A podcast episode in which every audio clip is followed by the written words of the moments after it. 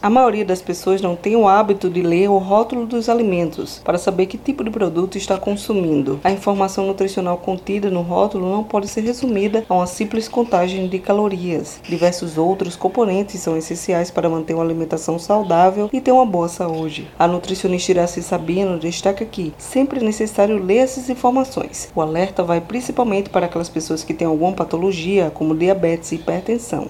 Tem que ter todo esse cuidado, principalmente se você tem alguma patologia. Se, você tem, se eu sou diabético, eu tenho que ter cuidado com açúcar. Se eu sou hipertensa, eu tenho que ter cuidado com sódio. E observar o que é que tem no rótulo que eu não possa consumir. Hoje o governo ele lançou aí uma, uma lei que o rótulo tem que ser obrigatório em letra maior, porque é muito pequenininho e principalmente o idoso. O idoso não consegue entender o rótulo, porque ele não consegue ler. E além disso, as palavras que são utilizadas no rótulo são palavras mais técnicas. Então, o rótulo, a leitura do rótulo é importante, deveria ser divulgada de uma maneira mais ampla. Iraci Sabina explica que o primeiro ingrediente mencionado no rótulo é aquele presente em maior quantidade no produto. O que mais aparece, que é camufladamente, é a questão da gordura trans. Gordura trans é uma gordura produzida. Então, o nosso organismo, ele não reconhece. Então, às vezes, ela sobra na corrente sanguínea. Por isso que muitas pessoas têm esteatose hepática, aquela gordura abdominal. Por quê? Porque não é absorvida. Quem aparece primeiro no rótulo é quem tem mais no produto. Se você compra uma lata de leite e você sabe que o leite é o produto inicial, então você olha o que é que tem, o primeiro produto que mais